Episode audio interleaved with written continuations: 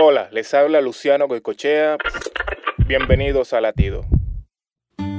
Les aseguro que todo lo que hicieron por uno de mis hermanos, aún por el más pequeño, lo hicieron por mí. Mateo 25, 40. Un evangelista en Rusia caminaba repartiendo folletos del Evangelio y repitiéndole a la gente, Jesús te ama, Jesús te ama. Cuando una mujer le dijo, ¿sabes qué? Tu sermón y tu Evangelio no me llenarán el estómago. Esta historia tiene un punto muy importante. No es solo compartir el Evangelio de Cristo, es necesario demostrar el amor de Dios con acciones. Jesús curó enfermos, dio de comer a miles.